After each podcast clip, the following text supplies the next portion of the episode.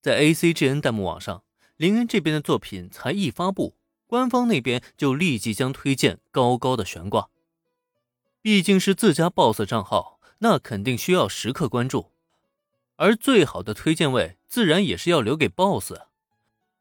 与此同时，许许多多像 T 界惠里奈一样的网站用户，也同样选择在第一时间打开视频，听到了这首《打上花火》，同时呢，也对视频中的霞狮子老师以及《恋爱节拍器》这部作品产生了浓厚的兴趣。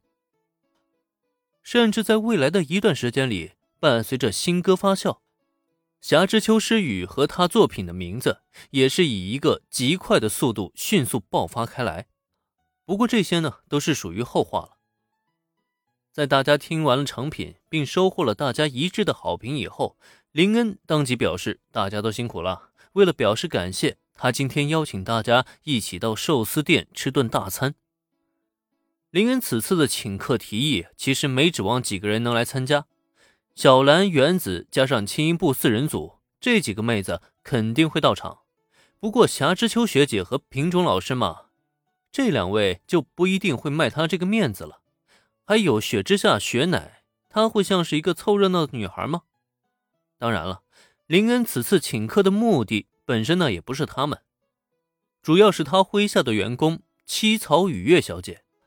他的兼职啊，兼的林恩很不安心，所以他一直想着能不能趁这个机会，最好把七草雨月的名分给拿下来，让他高薪在他家当个全职员工。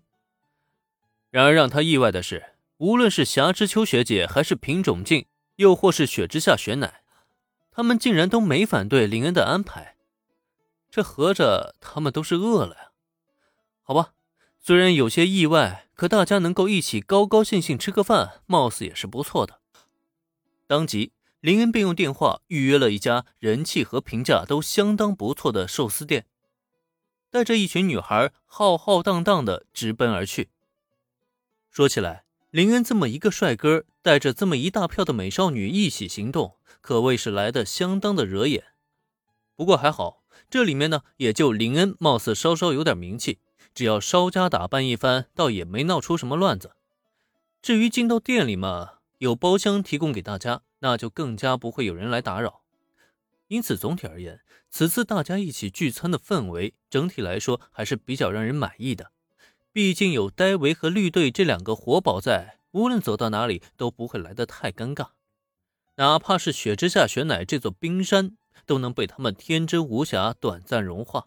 就更不要说目前担任霞之秋诗雨经纪人的西深井纱织了，人家是至始至终都围着自家的美少女作家嘘寒问暖个不停。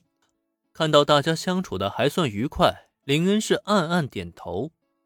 索性呢，也趁这个机会，他是很快起身来到今天的目标人物身边坐下。七草小姐，这段时间辛苦你了。社长先生实在太客气了，这都是我应该做的。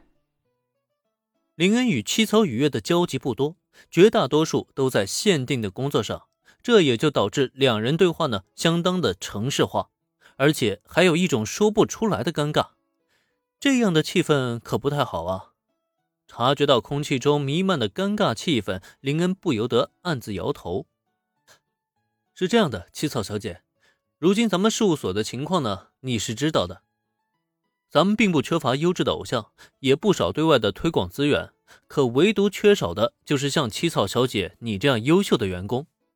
虽然目前七草小姐跟事务所尚处于合作状态，不过如果可以的话，我还是希望能够邀请七草小姐正式任职事务所，加入我们这个大家庭。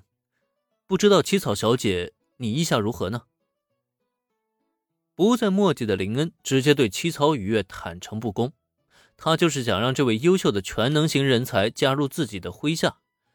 那么他的这番话一出口，自然是引来了全场的注目，尤其是青音部的四个女孩们，更是将好奇的目光来回在林恩和他们的雨月姐身上扫视。很明显，他们压根就没有反应过来这是怎么一回事儿。这。虽然我很感谢社长先生的看重，但是很抱歉，我恐怕要辜负您的好意了。在众多的目光注视下，七草雨月究竟会如何选择呢？可以看出，一开始啊，他的眼神是很纠结的，想要答应，可又仿佛有着怎么样的顾虑。直到最后，终究还是这份顾虑占据了上风，让他非常遗憾地向林恩微微一鞠躬，拒绝了他的邀请。